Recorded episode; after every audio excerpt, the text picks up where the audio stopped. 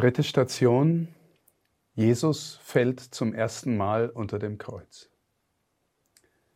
Wir beten dich an, Herr Jesus Christus, und preisen dich, denn durch dein heiliges Kreuz hast du die Welt erlöst. Wenn wir auf den Lebensweg Jesus schauen, dann sehen wir ganz oft Dinge, die man mit dem Wort Erniedrigung beschreiben könnte. Es geht am Anfang los. Er wird ein Kind, das in einem Stall geboren wird, weil in der Herberge kein Platz war. Und wir lesen, dass er das ewige Wort Gottes ist. Und er wird ein Baby, das abhängigste Wesen, das man sich vorstellen kann, das kein Wort sprechen kann. Und er wird gewissermaßen im letzten Dreck geboren, in eine Krippe gelegt, aus der normalerweise das Vieh frisst. Er hielt nicht daran fest, wie Gott zu sein, sondern entäußerte sich. Und er wurde wie ein Sklave und den Menschen gleich. So steht es im Philipperbrief des Paulus. Und es beschreibt ganz viel von der Wirklichkeit des Lebens Jesu. Er, in dem alles geschaffen ist, der der Schöpfer der Welt ist, fällt hier in dieser Szene, die wir betrachten, kraftlos unter der Last des Kreuzes. Auch hier, dieses Bild ist schön gemalt, aber natürlich viel zu schön dargestellt. Wenn wir die Vorgeschichte nochmal herholen, dass er gefoltert worden ist, dass er mit Dornen gekrönt worden ist, ausgespottet, ausgepeitscht worden ist.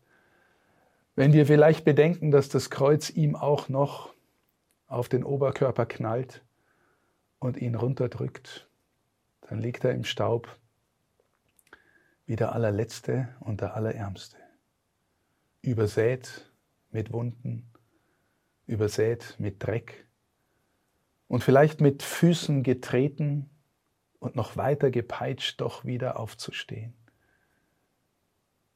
Er, in dem alles geschaffen ist, er, der Gott gleich ist an Herrlichkeit, der Sohn des Vaters,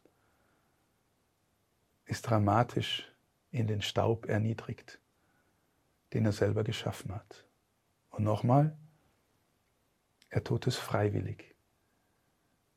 Er will gewissermaßen die letzten Möglichkeiten der Erniedrigung des Menschseins an sich nehmen, auf sich ziehen, selber tragen, damit jeder, der Erniedrigung tragen muss, sich mit ihm verbinden kann und wieder aufstehen kann.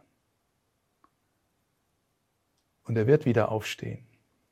Wir wissen aus den folgenden Stationen, dass er wieder hinfallen wird und nochmal hinfallen wird. Und er steht wieder auf. Kürzlich, liebe Schwestern und Brüder, habe ich einen Vortrag gehört, in dem der Prediger gesagt hat,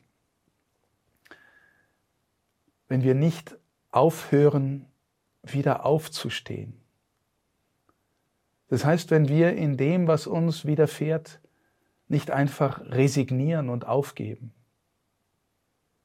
dann werden wir immer gewinnen.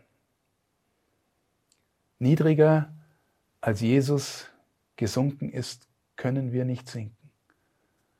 All unser eigenes niedrig gemacht werden, auch da, wo wir uns selber niedrig machen, wo wir sündigen, wo wir selber in den Schlamm eintauchen, in den Staub der Erde wenn wir nicht aufhören, wieder aufstehen zu wollen, dann werden wir mit ihm immer gewinnen, weil er ist durchgegangen.